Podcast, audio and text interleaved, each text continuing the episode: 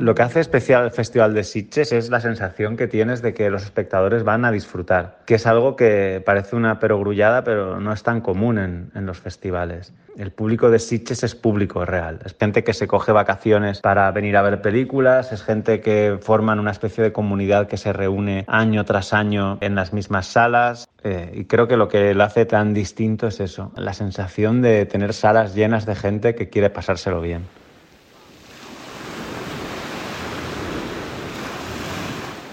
Estas olas del mar que se escuchan son las de la playa de Siches, durante todo el año una encantadora ciudad mediterránea cuya escenografía a principios de otoño y desde hace más de cinco décadas muta dando paso a una atmósfera tan gamberra como gótica, abierta a la libre circulación de vampiros, hombres lobos, payasos asesinos y zombis, muchos zombis. También a una auténtica horda de devotos aficionados porque Sitges no se entiende como un festival más, ni está marcado solo por la visita de gente como Tarantino o Cronenberg. Lo que lo hace diferente es sobre todo su apasionado público, y las inolvidables noches de karaoke de las que luego hablaremos, claro. Como diría el cineasta Paco Plaza, nuestro invitado a este podcast sobre el género de terror español, si el cine fantástico es una religión, Sitges es su Vaticano, lo que significa que hablamos de una cita codiciada nacional e internacionalmente y que desde que se creó en 1968 se ha convertido en símbolo del miedo a nivel mundial. Este año el premio a Mejor Película ha sido para la Argentina cuando acecha la maldad, que se ha convertido en la primera cinta latinoamericana en ganar el máximo galardón. Y precisamente Paco Plaza se encargó de inaugurar el certamen con Hermana Muerte, secuela de Verónica, dos cintas de terror intrínsecamente españolas, porque como decíamos al principio, nuestro cine de género le debe mucho a Siches, tanto como el propio festival, al fantaterror español. Somos Julieta Martialay y Juan Silvestre. Y esto es Amanece que no es podcast. Fotogramas y Fundaciones GAE presenta Amanece que no es podcast.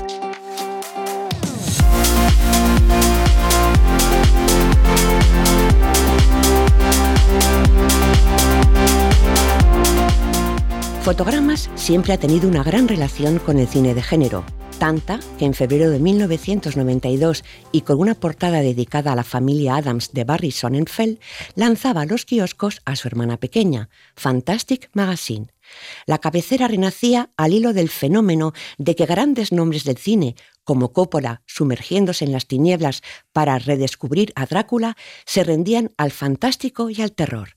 En el staff de Fantastic Magazine estaba el hoy reconocidísimo periodista Jordi Costa, y el número arrancaba con la entrevista que Ángel Sala, hoy director del Festival de Sitges, le hacía a Colin Arthur, discípulo del creador de efectos especiales Ray Harryhausen.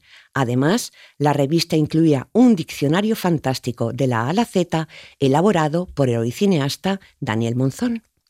Y siempre, tanto en fotogramas como en Fantastic, Jesús Palacios, periodista y escritor, con libros como Hollywood Maldito o Satán en Hollywood, que sigue a nuestro lado como crítico y con una columna mensual, La Cripta Embrujada, que es una delicia y un ejercicio de erudición sobre el cine. Él también tendrá una participación estelar en este podcast en el que tampoco podía faltar quien año tras año nos cubre el festival, Ricardo Rosado. Precisamente nos envía este audio desde allí. Buenos días, compañero Ricardo Rosado desde Siches. Y digo buenos días porque, aunque ahora mismo son las 8 menos 10 de la mañana, aquí estoy, camino a la primera proyección del día en una procesión de almas errantes en busca de café.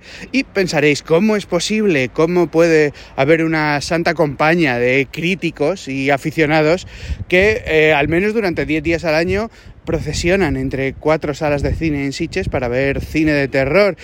Pues porque es que estamos en el país del fantástico. El propio Ángel Sala, que es el director del festival desde hace muchos años, señala que a lo mejor la primera peli de género española fue El Hotel Eléctrico de Segundo de Chomón, aquella virguería filmada en 1905 mm, año en el que el invento de los Lumière estaba todavía calentito. Y bueno, desde entonces el fantaterror ha estado unido a nuestro cine. Desde 1968 Sitges se ha celebrado en el país que asentó este Spanish Horror, tiene nombre propio como género de masas. Solo aquí se formaban colas de tres manzanas para ir a ver a Paul Nachi convertirse en hombre lobo en la noche de Walpurgis. Y solo aquí puede ocurrir que se creen locuras como la Fantastic Factory o que nuevas generaciones eh, entiendan la cabina de Mercero como uno de los mejores episodios de Black Mirror. Y aquí os dejo porque he llegado, pero eh, esta no era la sala. Bueno, de verdad, ya me he equivocado. Ya no doy una a primera hora de la mañana y ya me he equivocado. Afortunadamente, si hay un verbo que me gusta declinar es, es, delegar, sobre todo si puedes hacerlo, como es mi caso, en grandísimos expertos del género de terror. Porque tengo que confesar que es que el miedo, o sea, es que no me gusta. Es más, lo evito siempre que puedo. Eh, la última vez que vi una película de miedo fue La abuela de Paco Plaza y además fue terrible porque tuve que ir a verlo un pase de prensa, lo que significa que como directora de fotogramas es como que queda como mal que te pongas a dar botes de sustos. Así que me fui a la última fila, así como que me sumergí en, en, la butaca y lo que hago siempre es que me tapé los oídos. No me digas por qué, yo puedo ver lo que sea, pero el miedo me entra por, por, por el oído. Pues fíjate, yo eh, distinguiría aquí, a lo mejor los, los, realmente eh, entendidos en el tema se me echan encima, pero yo distinguiría entre cine de terror y cine de sustos. Yo no puedo con los sustos. yo tampoco. O sea, puedo ver una película de terror, terror psicológico, pero los sustos es que no, es algo que... Pero bueno, también te digo que sin ser experto yo en la materia y confesándome bastante cagueta, tengo que decir, con perdón, sí que hay, eh, bueno, algunas películas que he disfrutado muchísimo, como por ejemplo la saga Rec de Paco Plaza y Jaume Balagueró. No olvidemos que juntos consiguieron en Sitges en 2007 el premio a mejor director y eso supuso un gran trampolín para aquella cinta de zombies de bajo presupuesto que terminó siendo todo un taquillazo. No te sé decir en qué medida, pero creo que sí contribuyó a generar un, a atraer la atención, ¿no? especialmente de la gente afín al, género de terror hacia la película. Y la verdad es que sí que supuso profesionalmente y personalmente un, un antes y un después el paso de, de, la película por Sitches, ¿no? Los comentarios que surgieron de allí en, toda la gente que forma parte de esta comunidad, eh, el, calor que sentimos, pues eh, fue, fue una maravilla, ¿no? Nos estimuló muchísimo y nos hizo, nos hizo sentir que la película estaba conectando con, con el público. REC expandió un virus, y nunca mejor dicho, que contagió no solo a Siches. Ocurrió con la película lo que ya había sucedido con otras, y es que el terror ha sido y es el buque insignia de las exportaciones españolas cinematográficas. REC arrasó, demostrando que se puede triunfar en todo el mundo haciendo terror desde España. Y así nos lo cuenta el director Jaume Balagueró. REC se convirtió en un éxito internacional por, eh, yo creo, diversas razones. Eh, en primer lugar, es una película que eh, en su momento fue bastante peculiar, era el inicio de, ese género que, surgió, que era el fan footage, ¿no? y entonces eh, se convirtió en una película muy especial en ese sentido. Y es una película que daba mucho miedo. ¿no? Eh, el resultado era una película muy aterradora y al mismo tiempo muy divertida como experiencia.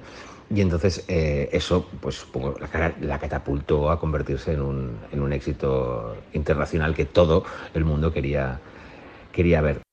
Este tema es interesante, Julieta, porque aunque hay casos de películas españolas de éxito internacional, como Rec, es cierto que muchos otros directores de fantaterror directamente se han ido a trabajar fuera. Tenemos los casos de Jaume Colet Serra, Guillem Morales, Juan Carlos Fresnadillo, los hermanos Pastor. ¿Tú por qué crees que se van? ¿Es, ¿Es, un tema de que en Hollywood hay más presupuesto o es que aquí realmente no hay mercado para el terror? No, a ver, aquí hay mercado para el terror y lo ha habido desde siempre. Es lo que decíamos antes, hemos exportado grandes pelis de terror y las hemos exportado muy bien. Lo que pasa es que en España, y de alguna manera, durante mucho tiempo, el cine de terror estuvo asociado a la serie B. Eh, es decir, películas pequeñas, canallas, de bajo presupuesto, un, un, poquito cerdas incluso, te diría. Y convertirlo en serie A, como hizo Filmas con su Fantastic Factory en, el año 2000, implicaba presupuestos. Somos ambiciosos, queremos trascender y cuando tenemos medios, pues demostramos que, que hacer cine se nos da muy bien. Empezamos con algo modesto como fue Tesis y lo siguiente es hacer algo monumental como Abre los Ojos, Los Otros, El Orfanato, 28 semanas después. Burriet. Bueno, sobre esto también le hemos preguntado a Paco Plaza. Vamos a escucharle. Yo creo que sí que hay un. Hay películas que marcan momentos determinados, ¿no? Como en 2007 tuvimos El Orfanato y tuvimos Rec, que fueron dos películas que dieron un impulso eh, muy grande, ¿no? Y establecieron de alguna forma un interés eh, por el cine de terror español. Cada año hay iniciativas súper interesantes que a veces conectan más o a veces desafortunadamente menos con los espectadores, pero yo sí creo que el público no tiene tantos prejuicios, simplemente hay películas que le interesan y películas que no, y esperemos que cada vez interesen más las películas de terror y que surjan nuevas voces, directores y directoras jóvenes que se interesen por seguir trabajando dentro de, de este género. Quien empezó a lo grande en el fantaterror fue Carlota Pereda, que llamó la atención del mundo entero desde el Festival de Sundance en enero de 2022 con Cerdita y que este año ha presentado La Ermita con nuestra Screen Queen, Belén Rueda, en Sitges. Bueno, para mí Sitges es el lugar donde, bueno, es, es el festival que más me importa, es el festival en el que más cómoda estoy, en el que siempre he ido como, como espectadora. Es, eh, no sé, es el mejor festival del mundo.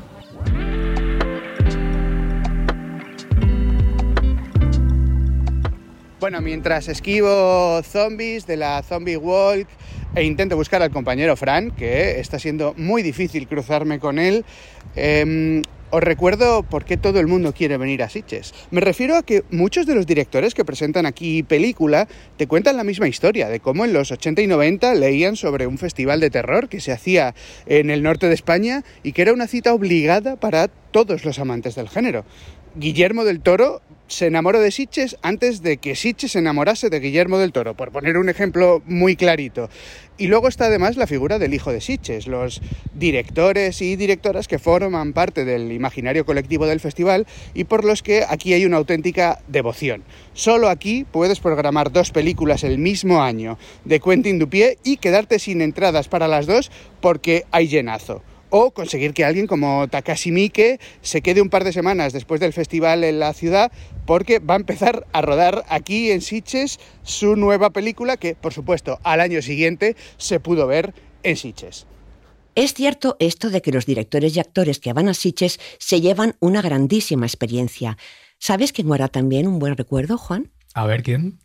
Mm, te dejo con la intriga. La escuchamos y a ver si identificas a esta estrella internacional, protagonista de muchas películas de género.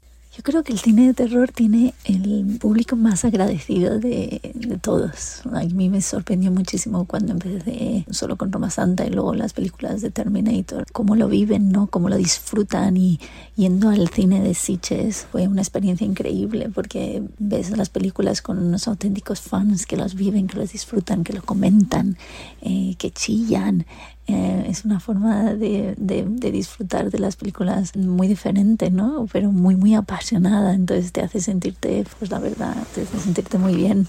El verlas es a veces para mí un poco fuerte, pero el rodarlas es siempre divertido. Siempre al final acabas riéndote de las situaciones, digamos, ¿no? Cuando las ruedas y, bueno, siempre pegajoso un poco porque acabas lleno de sangre por todas partes en algunas secuencias.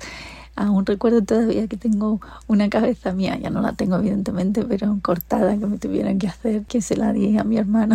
Y la guardo por mucho tiempo en su casa, que cada vez que la veía me daba me daba casi un infarto, ¿no? Y la, la utilizó para asustar a mucha gente. Bueno, pues eh, son anécdotas así que, que, guardas, pero sobre todo lo que más disfruté es, es, lo apasionado que es el público y lo que les gusta y cómo lo siguen y cómo um, son realmente fans de los actores de, del cine de terror, ¿no? Bueno, Julieta, pero esta era el Zapataki. O sea, ahora lo importante aquí es cómo has conseguido ese audio.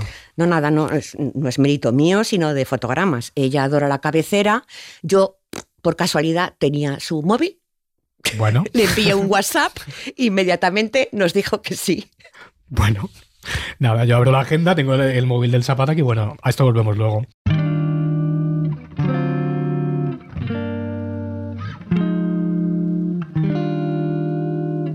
Del fantaterror español podríamos hablar durante horas y seguro que se nos quedarían películas y nombres propios en el tintero.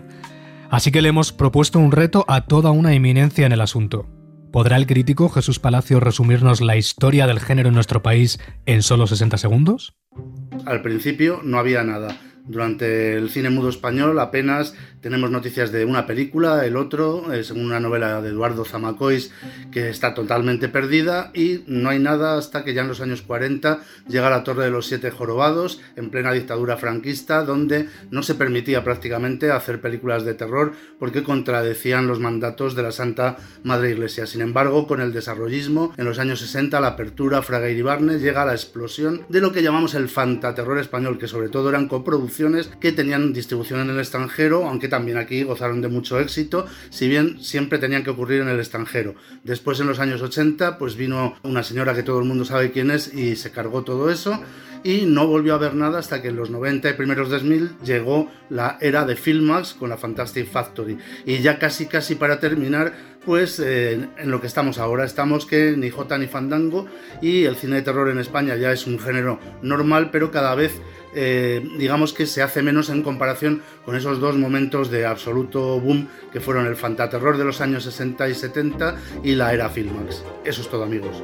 Bueno, al final ha sido un minuto y 14 segundos, pero yo creo que Jesús ha superado el reto con creces. Es un auténtico crack. Mm. Eh, Juan, mm, ya que estamos, para ti, ¿cuál es la obra cumbre del fantaterror en España?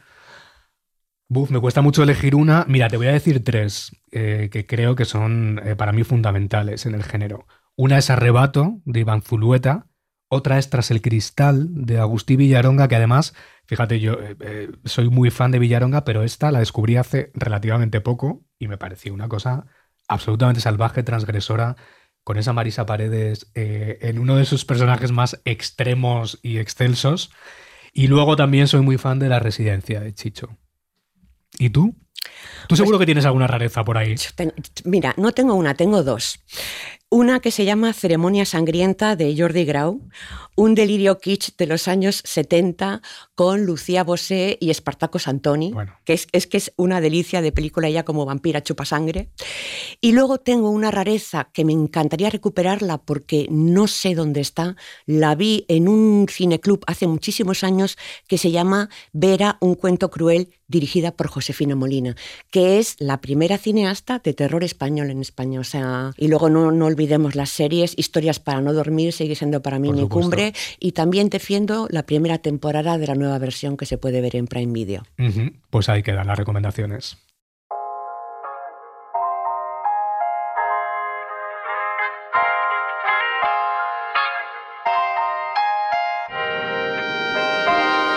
Estas joyas me llevan a recordar dos nombres clave, Jess Franco y Paul Nassi, o sea, Jesús Franco y Jacinto Molina, figuras fundamentales del fantaterror español del siglo XX y creadores de dos personajes míticos del horror hispano, el Doctor Orlov y el hombre lobo Valdemar Daninsky. Y recuperando a Narciso Ibáñez Serrador, una curiosidad.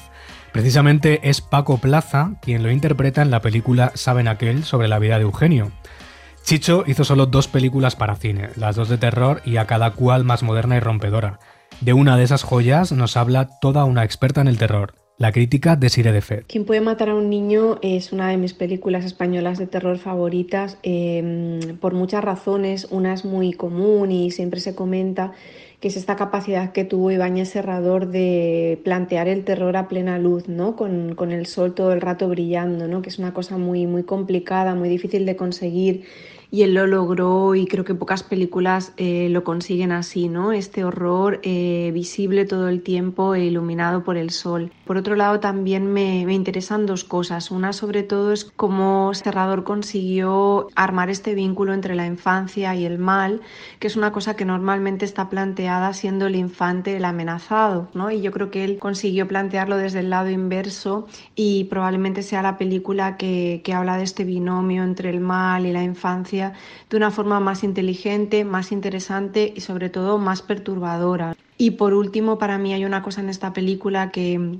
es muy evidente, que es la capacidad que tuvo mm, Serrador de, de, plantear imágenes y de plantear escenas que son tremendamente icónicas y que han pasado a la historia, ¿no? Y que cuando piensas en la película piensas instintivamente en esos momentos tan aterradores.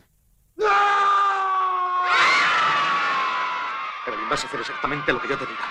¿Dónde ha Escucha. ido? ¿Qué le ha pasado? Escucha, ¿Qué son esos escucha. gritos? Vamos a salir de aquí, vamos a correr. Sé que será difícil para ti, pero hay que hacerlo, ¿comprendes? Sí, pero Pase lo que pase, seguirás corriendo. Y si te caes, yo te ayudaré.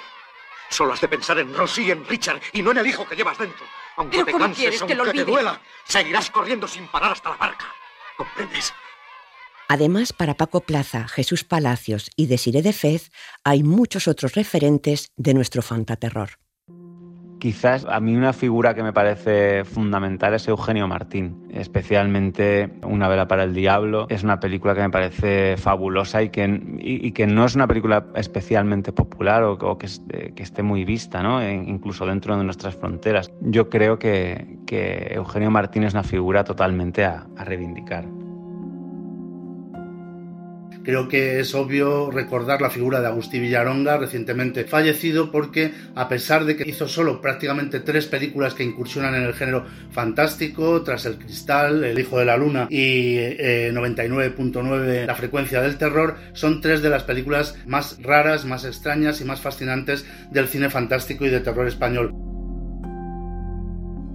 Eh, no profanar el sueño de los muertos, por ejemplo, es una película que, también me, me, impone mucho y que en este caso, eh, más allá de los aciertos y de, lo tremendamente interesante que es en la forma en la que está rodada y en su acercamiento al cine de, de zombies, a mí me interesa sobre todo, eh, o, o, la recuerdo mucho porque es de las películas españolas que, que más miedo me han dado, la verdad. No creas que para mí es un placer. Debes comprenderlo, Katie. Solo entiendo que me haces la vida imposible. Primero me tienes aquí, prisionera todo un año. ¿Y ahora? ¿Crees que no sé por qué has hecho venir a Edna? Lo he comprendido, Martin. Sé muy bien que queréis encerrarme, pero no lo conseguiréis nunca. ¿Has oído, Martin? ¡Nunca! No sé si existe un, un género estrictamente español o qué características tendría. Quizás sí, y una de las notas sería la inclusión del humor, ¿no? Yo creo que una cosa muy particular del cine, de, el cine español en, en, general y de la sociedad española es eh, la presencia del humor como la grasa del jamón, ¿no? Que se infiltra por cualquier historia que quieras contar. Eh, yo creo que el cine, cuanto más local es, eh, más fácil es que llegue fuera de tu propio país, de tu propia cultura. El cine es una ventana al mundo a través de la cual te asomas a culturas diferentes y también muestras la, la, tuya propia. Yo pienso que cuanto más fiel a una realidad, a un contexto temporal y social es una película, más fácil es que esa sensación de realidad que es imprescindible para, para esa hipnosis colectiva que es el cine eh, se potencie. Bueno, me encanta esto que dice Paco Plaza de que el humor es como la grasa del jamón. Juan, ¿tú qué piensas de este tema? ¿Tú crees que hay un terror typical hispanish con sabor español o, no? ¿Y estamos condenados a repetir los códigos y fórmulas que se usan fuera? Pues fíjate, Julieta, yo creo que hay un terror eh, con sabor español y además yo creo que esto es de los géneros que mejor hacemos en España.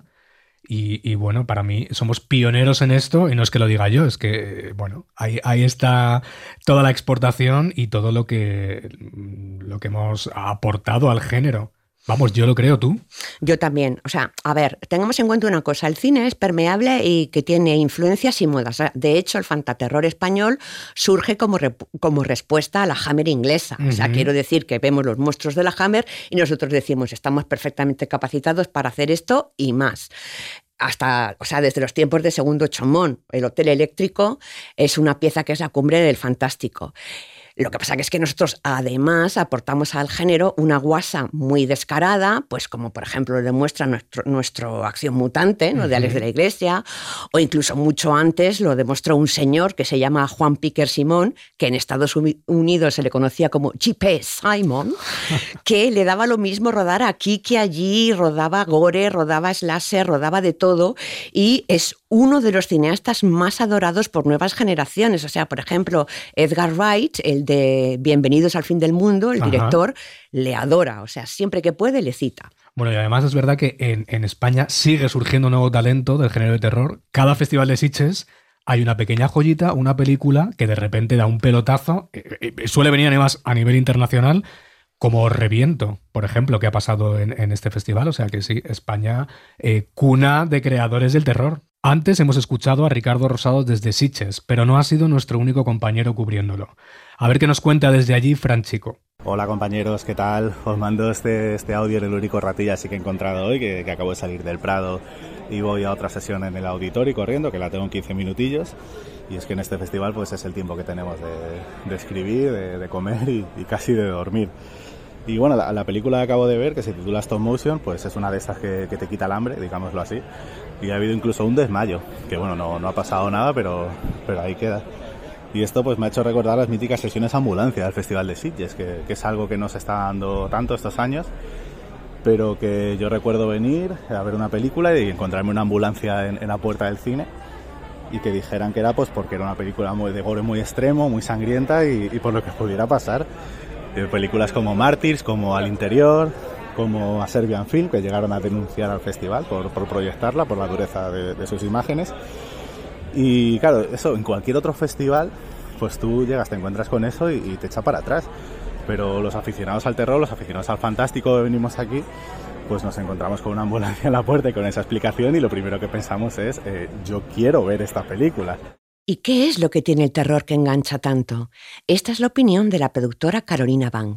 Lo disfruto mucho cuando notas vibrar la sala, cuando tú estás en el cine viendo una película de terror o de fantasía y un susto, eh, un grito, o sea, notas que te estremece a ti y también al de la butaca de al lado se genera un momento muy, muy mágico y, muy físico, ¿no? Eh, o sea, son reacciones físicas de todo el público en un mismo momento. Entonces yo creo que se genera un, un, una magia de estar toda la sala sintiendo una misma reacción.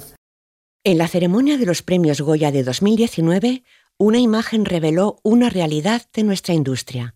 No hay casi mujeres directoras en el terror español. Durante el homenaje a Narciso Ibáñez Serrador, subieron al escenario los directores que más han triunfado en este género, Allí estaban Alejandro Amenábar, J. Bayona, Rodrigo Cortés, Jaume Balaguero, Juan Carlos Fresnadillo, Alex de la Iglesia, Nacho Vigalondo y Paco Plaza. Una auténtica paradoja, ya que detrás de muchas de sus películas hay productoras mujeres como Belén Atienza, Sandra Hermida, la propia Carolina Van o Naikari Piña. Precisamente con Carolina Van, Carlota Pereda y Desiree de Fez hemos hablado del espacio que han ocupado y ocupan las mujeres dentro del género, asociado estereotípicamente con lo masculino. Eh, la verdad es que muchísimos datos que tenemos de, pues, bueno, de, plataformas y, también de gente que va a la sala es mayoritariamente eh, femenino cosa que llama a priori bastante la atención. O sea, el público de terror es muy, muy femenino. ¿Por qué producirlos y no dirigirlos? Pues no lo sé. Yo creo que, que también porque somos más productoras mujeres que directoras mujeres. Cada vez hay más, pero creo que está mucho más nivelado. Eh, las mujeres productoras somos eh, bastantes más que, las directoras. Creo que las mujeres todavía estamos más centradas en, películas, pues a lo mejor más autorales, eh, con una perspectiva mucho más, eh, pues eso, de, de, de, del autor, ¿no? De, querer contar algo muy personal. O sea, no creo que no haya tantas directoras de género en sí, sino que creo que hay eh, muchas directoras autoras y tenemos pocas realizadoras. Bueno, yo creo que más que la mirada de género es la, mi, mi mirada personal, porque yo no puedo evitar ser una mujer y es la experiencia que llevo a mis espaldas, ¿no? Eh, lo que puede enfocar es otro tipo de temas ¿no? que no están no sobre los que nos ha puesto foco, también una forma de representar a los personajes femeninos que, que, en general en el cine a veces han sido un poco planos y en el cine de terror pues a veces pues, un poquito más, ¿no? Uh -huh. eh, sobre todo a la hora de representar la violencia o, o, de representar los cuerpos. Esta exploración de lo femenino, del cuerpo, eh, de las preocupaciones y demás está en, en, muchos de los clásicos que nos vienen a la cabeza nada más pensar en el cine de terror, ¿no? Desde El exorcista hasta La semilla del diablo, eh, Carrie, eh, la posesión de Zulawski, es decir, son temas que están muy presentes, ¿no? Pero sí que es verdad que en los últimos años en los que la conversación eh, en torno a, al cuerpo, sobre todo, eh, está no solamente en lo cinematográfico, sino que también está muy, muy presente en lo literario.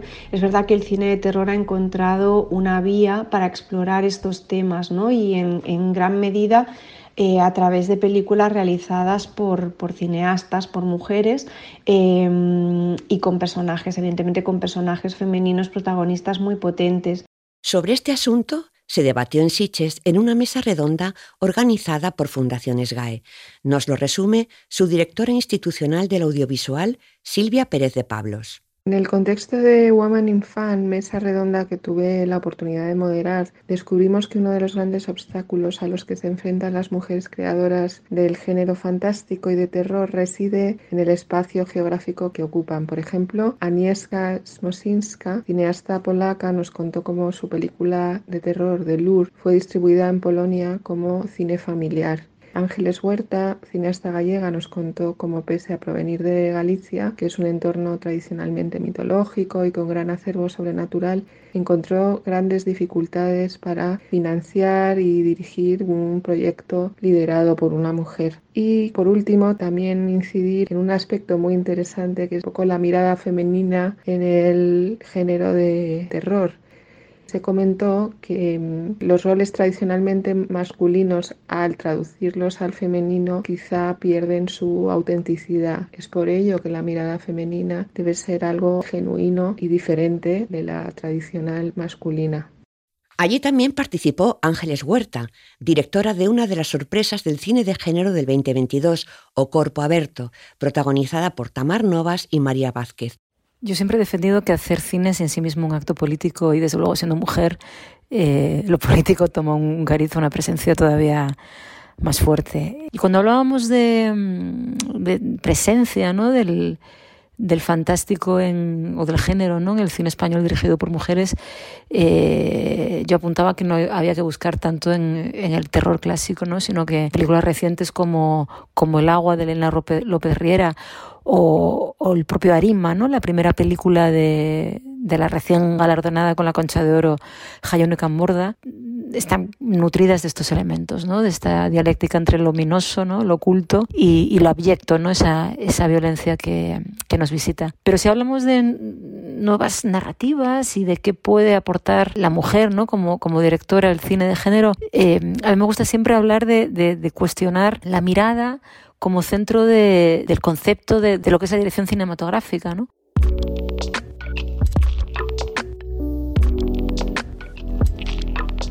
Seguimos en Siches y ahora estoy con Fran. Eh, Fran, por fin te veo. Sí, ya era hora, Ricardo. Es dificilísimo encontrarnos. Es que es muy difícil. He visto más a Phil Tippett que a ti tomando café en este festival. Es imposible.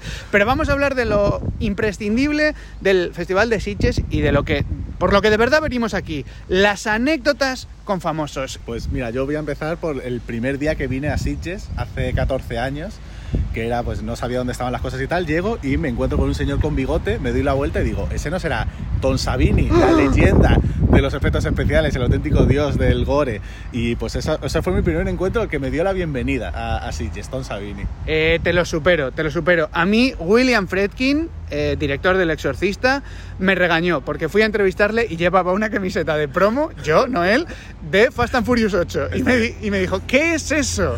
Estaría bien que la llevase él. No, sería genial que la llevase, pero la llevaba yo y me regañó. Pues mira, yo hace poquitos años además vino Susan Sarandon a presentar, bueno, a hacer una, un, una sesión de Rocky Horror Picture Show y Ciar Castro, disfrazada de la película, le mostró los pechos en el escenario bueno, bueno, bueno, con Susan Sarandon intentando huir de ahí diciendo quién es esta loca. ¿Eso qué es? Bueno, eh, no pasa nada, te lo puedo superar todavía, ¿eh?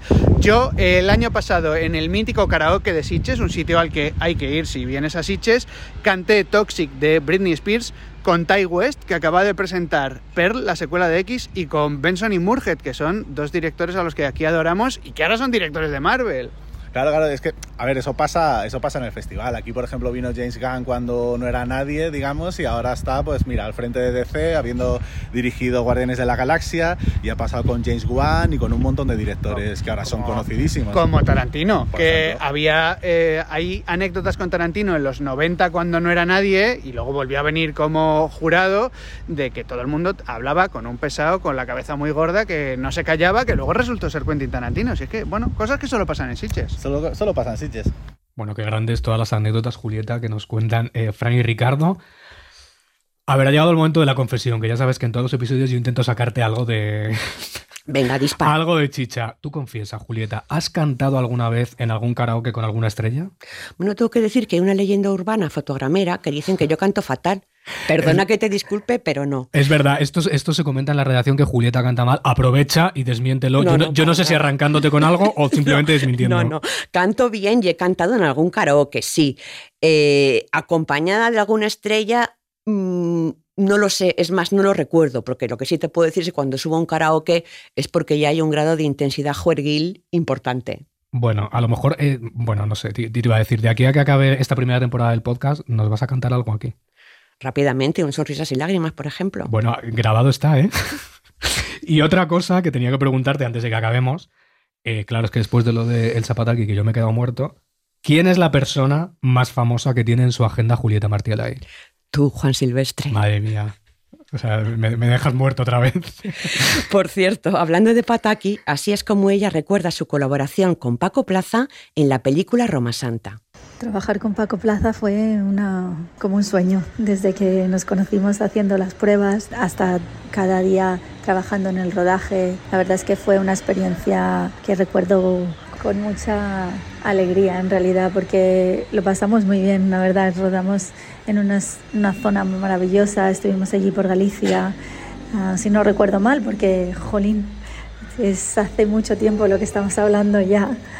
Pero lo recuerdo como un rodaje muy calmado y Paco es una persona con mucha paciencia y, y que te susurra las cosas y te dice lo que es interesante, lo que no, eh, cómo trabajar eh, ciertas emociones y, siempre nos entendimos muy bien, la verdad. Lo, lo recuerdo maravilloso. Asustarse juntos, sobrecogerse en silencio, tener que apartar la mirada o reírse a carcajadas pueden ser placeres y horrores cinéfilos que el fantaterror nos regala como ningún otro género. Ver una peli de miedo es la oportunidad de descubrir universos no solo sangrientos, sino imaginativos, de padecer en grupo y como en una misa pagana, sudor, pánico, agobio, atracción y disfrute, tal y como ocurre año tras año en los pases de madrugada de Sitges.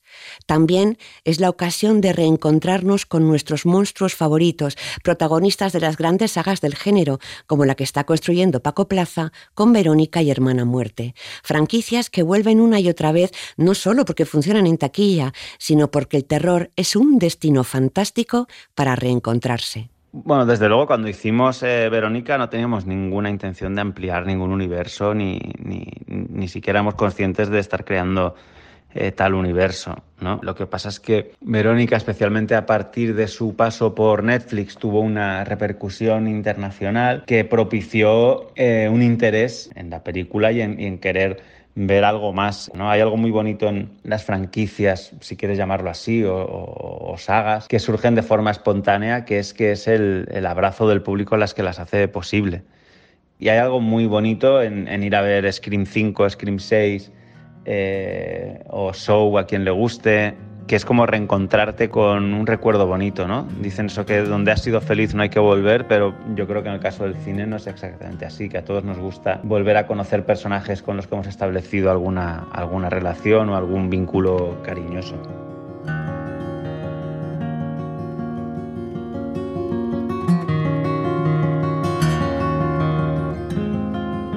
Has escuchado Amanece que no es podcast, un proyecto sonoro de fotogramas y Fundaciones GAE. Conducción, Julieta Martialay y Juan Silvestre. Guión y producción, Antonio Rivera y Álvaro Nieva. Agradecimiento especial, Flixolé.